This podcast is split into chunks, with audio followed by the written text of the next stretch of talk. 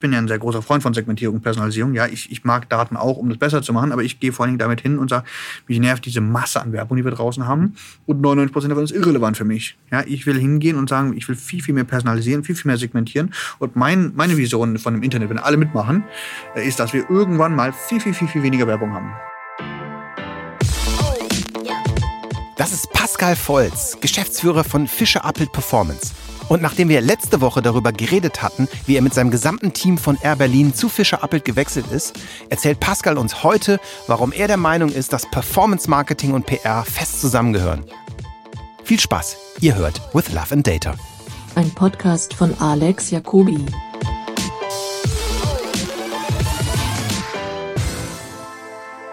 Was macht ein Performance Marketing Spezialist in einer PR-Agentur?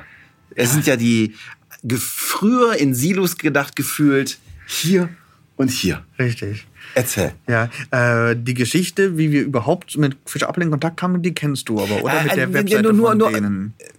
Nur am Rande. Nur, nur am Rande, also so ein okay. bisschen. Ja, dann, dann hole ich noch kurz aus, weil Ja? die Frage habe ich mich am Anfang genau auch gestellt. Ja. So, Fischer Appelt, what the fuck, was soll ich hier? Ja?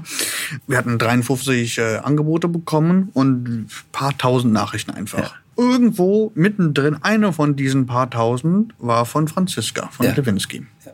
Sagte, geile Sache, ich nehme die. So, das Ding ist irgendwie untergegangen, so unter ähm, diesen vielen Nachrichten, die ich irgendwann noch persönlich bedanken muss. Ja? Ich arbeitete mich da fleißig durch. Und dann hat sie halt gesagt, okay, das funktioniert nicht. Die haben wahrscheinlich nie zugespammt worden mit, mit äh, lauter Konkurrenzangeboten von uns. Wir müssen in deren Relevant Set reinkommen. Und dann haben die angefangen, haben unsere Seite nachgebaut. Ja, die haben unsere komplette High SSS Teamseite gebaut mit dem Yes, we take your E-Commerce Team als URL mit dem Hashtag ähm, Yes, we'll take it. Haben die eins zu eins nachgebaut mit Testimonials, das waren dann die Mitarbeiter, teilweise auch der Hund, der hier immer so rumrennt und so, der sagt, das ist, und die alle erzählt haben, warum es so toll ist, bei Fischer Appel zu arbeiten, ja. Von dem Mitarbeiter über den Vor Vorstand bis zum Hund, das ist so toll, weil die alle ihre Croissants immer liegen lassen und deswegen bin ich am liebsten in der Agentur und Homeoffice finde ich doof, weil er ist immer aufgeräumt und, ja. Ähm, Franziska, die richtig schön meinen emotionalen äh, Text genommen hat und den komplett umgearbeitet hat, eine Ode an Fischer Appelt geschrieben hat, alle Unterseiten einfach kopiert. Also wirklich in einer Perfektion, dass ich mich wirklich totgelacht habe. Und irgendwann rief mich ein Kollege an von, von äh, Air Berlin, mal, da hast du die Webseite gesehen und so und schickte mir irgendwie diesen Link. Ja, und dann sah ich, der Alter, wer, wer zum Teufel ist das, der hier irgendwie unsere Seite nachbaut, um uns zu sagen, ja, sie möchten uns gerne haben. Ja, sie, okay, das ist Fischer Appelt. Was, das ist eine PR-Agentur. Was, was, was, was habe ich mit PR am Hut? Also, ja. Ich bin froh, wenn ich einen Satz ohne Rechtschreibfehler hinbekomme. Ich bin Mathematiker von Hause aus, äh, kein Texter. Also, hm.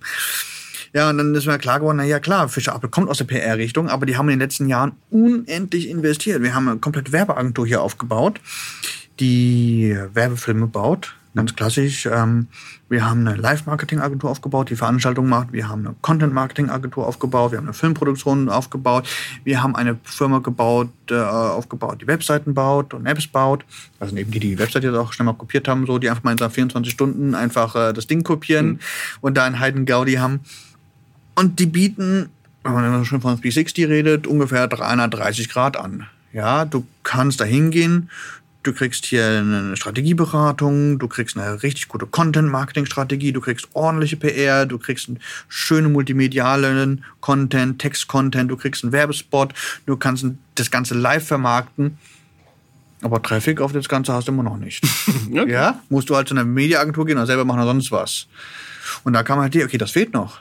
Ja, und wenn wir jetzt dieses Universum haben und dann haben wir plötzlich noch eine Online-Marketing-Bude dazu, die Traffic bringen kann, dann ist es super gut. Ja, und heute können wir aus einer Hand anbieten, wir bauen hier eine Webseite, wir packen den geilsten Content drauf, weil wir haben multimedial alles, was du hast. Wir haben hier unten Filmstudios, Schnittstudios für Sound und so weiter. Äh, kannst du mal zeigen, als, als Soundman, das wird dir bestimmt gefallen, mit, mit Sprechern und Kabinen und all so ein Kram.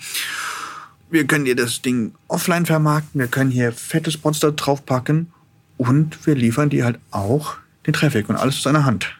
Wir können die Contents auf der Webseite und die Banner, die werden aus einer Hand gebaut, vom selben Designer. Und da ist nicht irgendwie, die Agentur redet mit der Agentur, ach nee, die finde ich doof und jetzt machen wir hier Abstimmungsschwierigkeiten und so weiter. Nee, wir sitzen nebeneinander. Ja, wenn wir einen großen Kunden haben, wo alles bauen, dann sitzen halt die Leute aus, aus den verschiedenen Gewerken gemeinsam an einem Tisch und bauen das Ganze halt. Ja, und damit passt es total gut zusammen. Ja, und dadurch ergänzen wir dieses Portfolio von Fischer Appelt so unglaublich gut. Ja.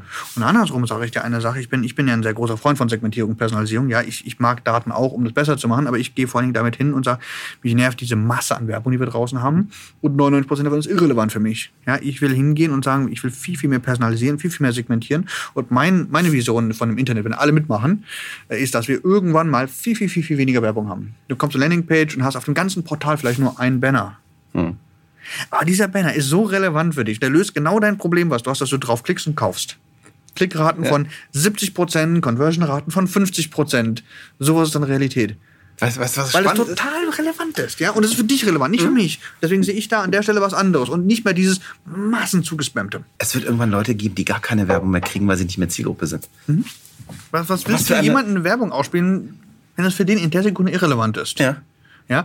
Und wenn du wirklich in der werbefreien Welt lebst und dann kommt hier, ist genau dein Problem gelöst, Ja. dann ist es relevant und dann, dann klickst du auch drauf. Inwiefern kannst du denn mit deinem Team auch in der Content-Produktion schon teilhaben, mitmachen mit Data? Ist es so, dass du zum Beispiel schon Data-driven oder sagen wir mal Data-augmented den, die Content-Kreation mit äh, unterstützt? Und, Ja. und, Ja. Erzähl mal. Komm, ich komme ich gleich drauf, aber sozusagen das, was für mich halt auch spannend war. Ich meine, Ja. das ist jetzt der Grund, warum Fischer Appelt hier äh, Air Berlin E-Commerce reinholt, ja, Ja. weil das halt fehlt, ja. So, und ich bin halt bei dem Ganzen halt hingegangen, okay, wir haben halt jetzt verschiedene Personas, wir brauchen ähm, nicht, mehr, nicht mehr ein Werbemittel für alle, sondern wir brauchen für jede Zielgruppe ein eigenes Werbemittel. ja. Ich habe mir irgendwann eine zweite Dimension noch dazu gebaut und habe gedacht, naja, es gibt auch keinen, es gibt auch keinen Sinn, dass wir ein Werbemittel im Upper Funnel haben, eins im Lower Funnel und eins im Post-Conversion Funnel haben, wenn wir Upsell machen wollen und so weiter. Ich habe mir so ein sechsstufiges Funnel-Modell gebaut und sagte, okay, in jeder Stufe muss was anderes bekommen. Naja, nicht mehr ein Banner, sondern sechs Banner plötzlich. So, aber das jetzt kombiniert mit äh, fünf Personas zum Beispiel, haben wir plötzlich 30 Banner, die wir brauchen, nicht mehr einen. Und wir haben noch gar keinen AB-Test drin. Ja, wenn wir einen AB-Test machen, nur ein AB, kein ABN, sind wir schon bei 60 Bannern. Alter, das ist, das ist eine Content-Produktion. Da als Performance-Truppe, irgendwie als Online-Marketing-Truppe stößt halt an eine Grenze. Naja, das waren auch ganz coole Banner, aber so richtig sexy waren sie halt auch nicht. So wie du sagtest vorhin, so Kreativpart, yeah, wir haben rot und blauen Banner, tadam. Ja, ist okay, performt auch halbwegs. Aber das, was ich halt spannend fand, war halt, indem wir uns hier draufsetzen auf diese Fische Appel und uns hier mit rein integrieren, können wir auf diese ganze Content-Produktion zurückgreifen und können super geilen Content für die Banner, für die Landingpages, für die Newsletter, für die Video-Ads einfach bauen, der sowas von hochwertig ist, weil wir den hier aus einer Hand einfach rausholen können. Und dadurch diese ganze Erlebnis von dem Kunden von Off-Page über On-Page auf ein ganz anderes Level schieben können und einfach viel, viel mehr Relevanz einfach erzeugen können. Und dadurch auch das Ganze ganz anders skalieren können. Und das war der Moment, wo ich sagte, als ich das verstanden habe, als ich mich mit Franziska zusammengesetzt habe, wo ich dachte, okay, das ist, das ist genau der Grund, warum wir beide zusammengehen sollten und uns hier vereinigen sollten. Weil das ist genau das, was als Online-Truppe kriege ich einen Schatz an Content-Produktion in Echtzeit. Ja. Und die als Content-Produktion kriegen sie Traffic auf, ihr, auf ihre Portale und sie kriegen ihren Content distribuiert in die Welt. Ja. Das ist richtig so, es passt wie die Faust aufs Auge zusammen. Da hab ich gesagt, okay, das ist so cool, das, das lass mal machen und das Team auch dafür begeistern, dass die halt mitkommen. Und was wir jetzt halt machen, und das ist tatsächlich das jetzt mit äh, dreieinhalb Monaten hier, uns da komplett integrieren. Den Kollegen in der Content-Produktion wirklich auf die Beine helfen, sagen, okay, wir fangen erstmal an mit klassischen Analytics. Wir gucken, welcher Content performt eigentlich wie. Jetzt lernen wir erstmal aus diesen verschiedenen Sachen raus und das sind alles tolle, geniale, kreative Ideen, aber der Kunde mag halt das eine lieber als das andere. So was können wir daraus lernen, was können wir, wie funktionieren die verschiedenen Segmente. Wir sehen auch nicht äh, so ein klassischer AB-Test, der auf alle geht. Ne? Das ist so eine Zufallsvariable. Wir sehen irgendwie, die eine Persona reagiert so, die andere Persona reagiert so. Ja, und dann können plötzlich andere Sachen rauskommen. Und dieses einfach datenbasiert da einfach zu unterstützen und dieses, dieses Wissen zurückzuspielen in die Content-Produktion, um einfach zu sagen, okay, für die gemeinsamen Kunden, die wir jetzt hier haben und betreuen, wir haben die Personas, wir brauchen für diese Funnel-Stufen, je nachdem, wir erkennen auf, basierend auf seinem Verhalten, wo er ist, spielen wir die Werbung aus und können sehen, was performt gut, spielen es wieder zurück und sagen, tiefer in die Richtung, weniger tief in die Richtung und, und können damit einfach spielen. Und das ist, das ist total spannend, wie das da zusammenkommt. Was wir jetzt noch machen, ist ähm, ein bisschen an, an Algorithmen arbeiten, dass man das Ganze auch noch automatisieren kann, dass man sagt, man hat so ein Grundset Und das tut man einfach mit künstlicher Intelligenz aufsetzen, also ein Grundsatz an, an Templates. Und die Darstellung, die CTAs und so weiter, die einfach über Algorithmen einfach einspielen für die einzelnen Zielgruppen. Idee ist dabei einfach noch viel, viel, viel, viel, viel mehr Segmente zu bauen. Eben nicht 5, 6, 7, sondern 10.000, 20.000. Ja. Und dann so mit im Prinzip äh, Genetic äh, Algorithms weitergehen, oder? Ja, nimm das Genetic raus und dann ja. Okay. Ja, also mit, mit Nein, Algorithmen nein, vorgehen, dass man halt wirklich hingeht und dass man für jeden einfach herausfindet, basierend auf seinem Verhalten, was ist relevant für ihn und ihm das einspielt. Ja, und durch die CTAs auf den Landingpages, äh, die, die, die, die, die, die Buttons da, mit dem, die wir dort haben, einfach sehen können, war das ein erfolgreich, war die CTA die richtige, im Banner, in dem Button war die Message, das Bild und so weiter und dadurch halt diesen lernenden Algorithmus bauen. Ich frage deshalb mit den Genetic Algorithms, weil ich mit, ich, ich weiß nicht, ob du ihn kennst, mit Baba Kotschat eine Folge gemacht Nee. habe. Ist so ein Typ, der baut seit 30 Jahren äh, mehr oder minder neuronale Netze. Und den habe ich auf der Demexco kennengelernt und äh, habe mit ihm mal eine Podcast-Folge gemacht. Ähm, und der baut, der hat heute eine Firma, die heißt Sentient. Und die haben erst angefangen, einen Robotrader zu bauen. Und die bauen jetzt eine im Prinzip E-Commerce-Optimisierungssoftware, wo du als Designer alle Ideen, die du jemals hattest, reinpappst. Und der sozusagen Endideen für M-Leute in Frag mich nicht, X, ich bin kein Mathematiker, Varianten. Und er macht das eben über diese Genetic Algorithms, wo du immer wieder Pärchen baust, was funktioniert und, und die dann weiter, wei- wei- weiter vererbst. Ja. Das machst. Und er sagte, er baut, und auf einmal hast du eine Webseite, die überhaupt keinen Menschen mehr gleich aussieht, wo, wo er längst, weit bevor ein AB-Test ein Ergebnis hat, eigentlich schon sieht, was in welche Richtung funktionieren könnte. Und, und du etwas hast, was nie aufhört zu lernen, weil es sich Ja. immer wieder verändert. Du musst es nicht selber steuern. Ja. Ja, du musst immer nur die, die Kreativ-Templates reinladen, ja, und, und aus dem Sachen machen. Und die Kombination und die Iteration und die Variation davon, die passieren halt automatisch ausgespielt. Dadurch kannst du das Ding halt skalieren. Baut ihr die, rendert ihr die dann auch automatisch schon, die, die das ist das, was wir jetzt gerade bauen, ja. Genau. Ja. Baut ihr das in-house oder nützt Ja. ihr da? Ja, das bauen wir selber. Boah, wie cool. Das ist ja das Geile. Das war meinte, warum du, warum machen wir hier zusammen, sagst du, ja? Ich habe hier Programmierer, ich habe Designer und ich habe Ja. uns Online-Marketing-Leute. Die sitzen alle an einem Tisch. Ja. Ich, ich, verstehe Das dich. Was ist denn noch Ich hab- Geileres, ja? Ich, ich habe ich hab heute auch. Ich habe fast so viele Entwickler wie Tonmeister. Ja. Und geil wird's, wenn die zusammenbasteln. Ja, genau. Und, und das ist einfach das, wo es wirklich zusammenkommt, wo es wirklich Spaß macht. Einfach das ist für die Kunden einfach auszuarbeiten und, und einfach zu sehen, wie funktioniert das Ganze, wie können wir skalieren und einfach wegzukommen von dieser Massenwerbung von ein TV-Spot für alle. Alter, da ist nicht relevant. Das ist, das ist nicht, das ist nicht die, Ja, da- äh, die, Welt ist wirklich, wir müssen den Kunden verstehen. Und wir können ihn ja verstehen, weil wir dieses Interaktionsmedium haben. Ja. Und dieses Wissen einfach nutzen, intelligent und dem Kunden das geben, was er braucht. Ja.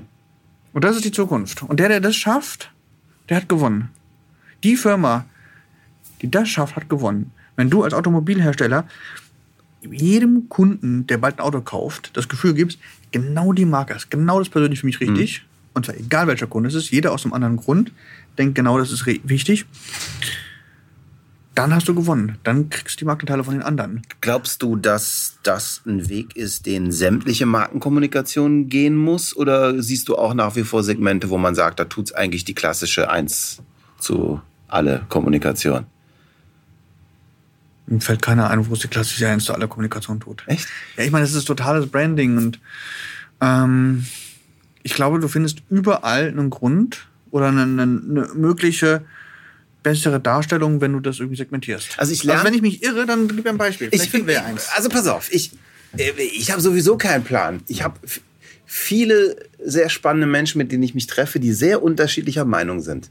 Und so, ich sag mal, so von meiner persönlichen Polung äh, sind wir beide uns, glaube ich, sehr nah. So, was den Wert von Personalisierung angeht, was vielleicht Respektbildung und Empathie durch algorithmische Personalisierung betrifft. Ich habe aber ganz spannende Menschen kennengelernt, die zum, zum Beispiel ähm, aus der Mediabranche kommen. Ich habe zwei tolle Folgen, die sind noch nicht online, mit äh, Christoph Baron und mit Thomas Koch. Zwei, ich meine, die, die beiden Medialegenden in Deutschland, die ein flammendes Plädoyer dafür auch haben, dass sie sagen, bei allen tollen Sachen, die man personalisieren kann, es gibt Dinge, die muss man nicht personalisieren, weil man erstens äh, zwar diesen Streuverlust hat, aber den nicht unbedingt bezahlt. Und weil man zweitens manchmal ein Produkt hat, was so breit ist und einen Branding-Effekt mitnimmt, der so weit ist, dass man eben mit dieser einen einzigen riesengroßen Geschichte so viele Menschen erreicht, dass sie keine Personalisierung bedarf. Und es gibt viele sehr kreative Menschen, deren Arbeit ich sehr bewundere, die ganz klar der Meinung sind und mir auch in, in Interviews sagen, Alex, eine Arbeit ist das dann gut, wenn sie für so viele Menschen relevant ist, dass ich eigentlich nicht mehr personalisieren muss. So, Zeit für einen Break. Und wie in jedem guten Podcast gibt's hier bei uns auch heute unseren Werbepartner. Und Werbepartner dieser Episode ist sonarbird.io, geschrieben sonarbird.io. Sonarbird ist die einfachste Möglichkeit, mit deiner Stimme ein Voice Briefing aufzunehmen und es auf Voice-Assistenten wie Amazon Alexa, Google Home oder aber auch als Podcast zu veröffentlichen.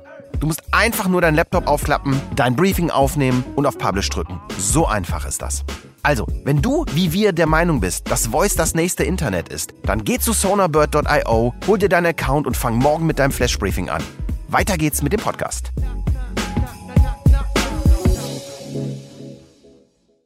Ich glaube mittlerweile, dass ich mit meinem alten Ansatz, den ich ja hatte, Maschinen werden die Welt beherrschen und ich baue sie jetzt, äh, Unrecht hatte. Und ich und könnte mir wahrscheinlich vorstellen, dass beides nebenher existieren wird. Ein, ein, ein, Beispiel zum Beispiel. Mir, ich weiß nicht mehr, wer das war.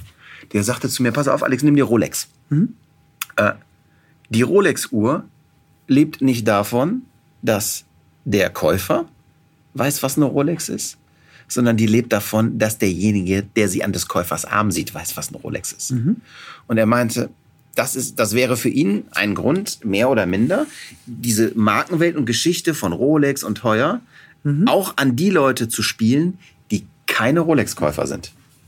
Damit die einen Pull-Effekt haben auf die Rolex. Nee, damit die, wenn, wenn, mal, mal ganz ehrlich, wenn, wenn, wenn du dir die Uhr kaufst und da ist keiner neidisch, dass er sie nicht hat, dann erfüllt sie als Produkt ihren Zweck nicht.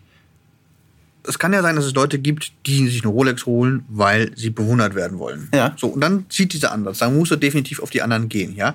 So, jetzt nimm mal einen, der sagt, ich habe ja einfach mal 5000 Euro übrig.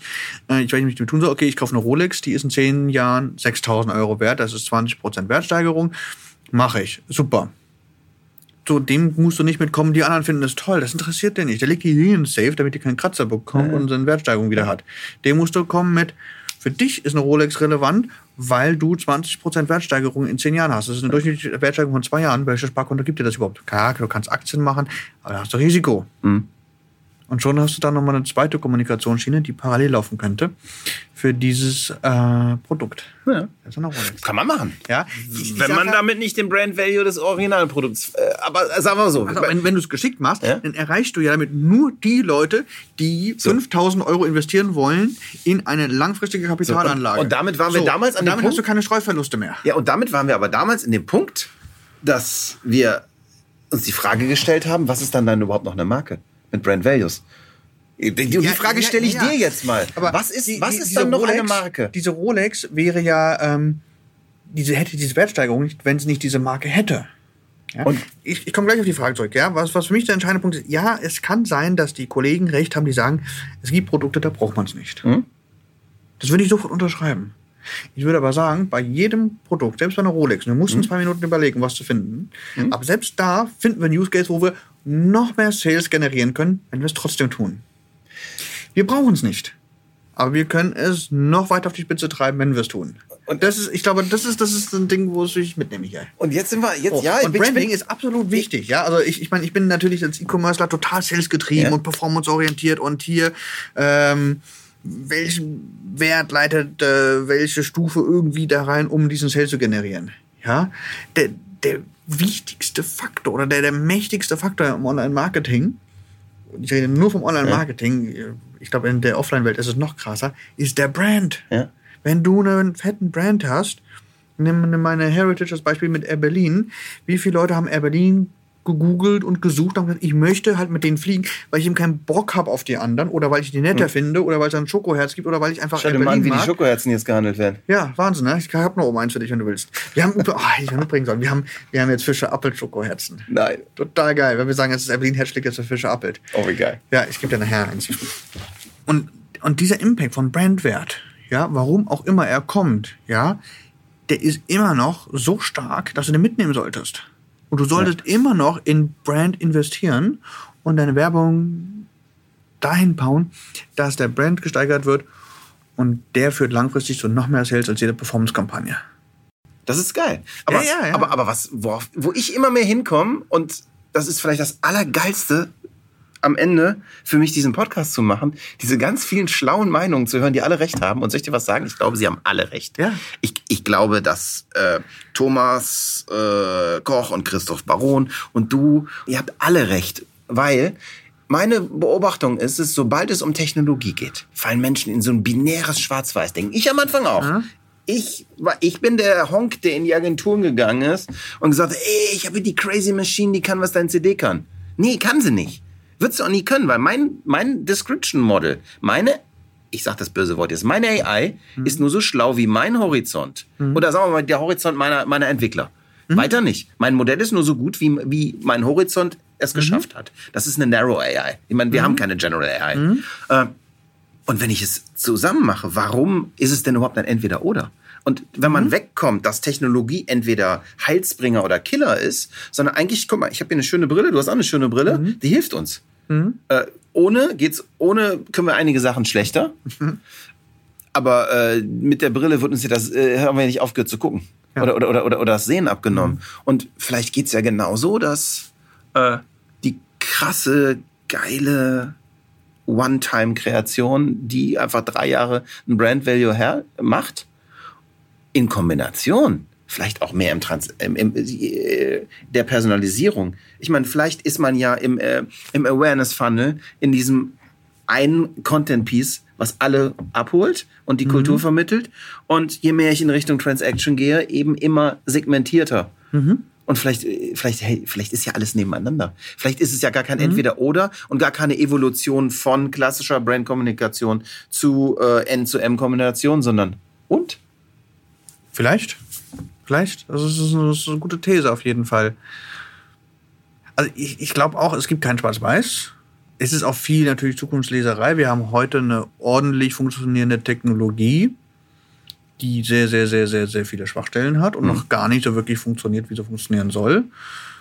Und wir basieren auf dem interpolieren mit unserem Wissen, was sein könnte und wo aus unserer Sicht die Zukunft ist. Beispiel Voice Search, ja. Äh, nimm mal zwei iPhones, äh, halt die nebeneinander und diktier den beiden das gleiche in Siri rein. Meistens kommen zwei unterschiedliche Sachen bei raus. Äh, haben wir auch richtig tolle Tests gemacht, da mit, äh, ja, selbe Kontakt drin, sagst, ruf den an und zwei verschiedene Leute werden angerufen und denkst, hm. jo, und die liegen nebeneinander. Es ist nicht so, ich habe es einmal deutlich und einmal undeutlich ausgesprochen, sondern wir sind weit, weit weg von dem, wo wir sagen können, wie es funktioniert. Deswegen ist es viel momentan, wo kommen wir her, was haben wir heute und wie wird das die Zukunft verändern und wie sehen wir das Ganze. Ja, und natürlich führt mehr Personalisierung per se, das haben wir erfahren und das ist ja auch an sich logisch, zu einer höheren Relevanz und dadurch zu einer höheren Akzeptanz, dadurch zu höheren Brandwerten, dadurch zu einer höheren Klickrate, dadurch zu höheren Conversion-Raten, besserem ROI. Ja, der ist so. Vielleicht gibt es aber auch die super genialen Brandideen, die so gut sind, dass es keine Personalisierung braucht. Vielleicht werden die aber noch besser, wenn man das irgendwie ein bisschen personalisiert. Ja, und dem Fußballfan eine, eine Coca-Cola-Werbung gibt und dem anderen, der sich für Sport und Zucker nicht interessiert, sagt, hier hast du was anderes. Trinkst aus einem anderen Grund. Hm. Vielleicht geht sowas auch. Klar. Und vielleicht ist es ein Mittelweg. Ja, vielleicht ist es im einen Funnelbereich so, im anderen Funnelbereich so. Auch das sind Optionen. Und wahrscheinlich ist es auch sehr unterschiedlich im Markt. Ich meine, wenn, wenn du Bereiche hast, wo es völlig austauschbar ist, was du hast, so totale Commodity-Produkte, Waschpulver. Mir ist es völlig egal, welches Waschpulver ich habe. Also, ich muss sauber machen. Ja. Äh, äh, Das geht ja mehr oder minder für, die, für den gesamten FMCG-Markt. Und es gibt wiederum andere, da ist, da ist es super relevant. Ja, also wenn du jetzt ein Produkt, meinetwegen, nimm, nimm ein Auto, das kaufst du dir alle fünf Jahre neu. Und das kostet gleich richtig, richtig Kohle. Und dann warst du total zufrieden mit deinem Auto. Und dann bleibst du dabei. Hm. Weil du weißt, ja, damit mache ich aber nichts falsch. So ticken ja die meisten Leute. Und bleiben irgendwie bei der Automarke, wo, sie- wo sie happy sind. Da ist es vielleicht was anderes, da brauchst du mehr Brand. Spannend. Und da gibt's halt, da gibt's halt äh, unterschiedliche, wahrscheinlich ist es bei, beim Level von Invest, beim Level von Involvement, was man irgendwie hat. wird es wichtiger, ob man ein Brand hat oder nicht. Auch bei, bei Fast und Consumer Good, nimm, nimm, nimm eine Zielgruppe, die immer größer wird. Leute, die Öko- und Biofleisch haben wollen. Hm. Da ist es plötzlich wichtig, ist es Biofleisch von dem Firma oder ist es Wiesenhof? Oder irgendwann ist es Bio oder Öko. Genau. Ja. Während Regionalmarketing. Regionalmarketing. Ist es das Schwein jetzt aus Thüringen oder ist es das Schwein hier aus China? Ja. Dem, das dem, das dem ich ein geiles Beispiel für eine dem Kampagne. Du kannst hingehen und sagen, äh, sa- äh, tun wir mal so, ich wäre jetzt der Herr Rewe Mhm. und ich, äh, die werben ja schön mit äh, lokalen Produkten und dann setze ich eine Kampagne auf, wo ich eben in Aachen den äh, Aachener Bauer, hier Mhm. in Berlin den Berliner Bauer draufhau. Dasselbe Produkt habe, nämlich das, das regionale Ökofleisch Mhm. und trotzdem eine, eine Kampagne mache. Ja. Super. Ja. Pascal, wir sind bei anderthalb Stunden. Echt? Das ist neuer Rekord und ich habe keinen Bock, irgendwas rauszuschneiden. Dann lass es komplett drauf, ja. Das ist total gut. Ja. Hat mir Spaß gemacht. Hat mir Riesenspaß gemacht. Äh, ja. Sonst machen wir nochmal ein Follow-up in einem halben Jahr und dann, dann Ah. geht es um das Thema, wie ist Agentur live versus nicht Agentur live. Da bin ich Dann kann dabei. ich dir ein paar Geschichten erzählen. Da und, bin ich äh, dabei. Ja, danke. Fantastisch. Ich danke dir. Das war With Love and Data mit Pascal Volz und der Geschichte, wie er mit seinem gesamten Team von Air Berlin zu Fischer Appelt gewechselt ist und warum Performance Marketing und PR und Kultur fest zusammengehören. Ich hoffe, ihr hattet so viel Spaß wie ich bei dieser Episode und bitte euch um einen kleinen Gefallen. Gebt uns etwas Love with Data. Geht zu iTunes, bewertet uns mit 5 Sternen und hinterlasst einen Kommentar. So helft ihr uns und anderen, dass dieser Podcast noch viel besser gefunden wird. Vielen Dank und bis zum nächsten Mal.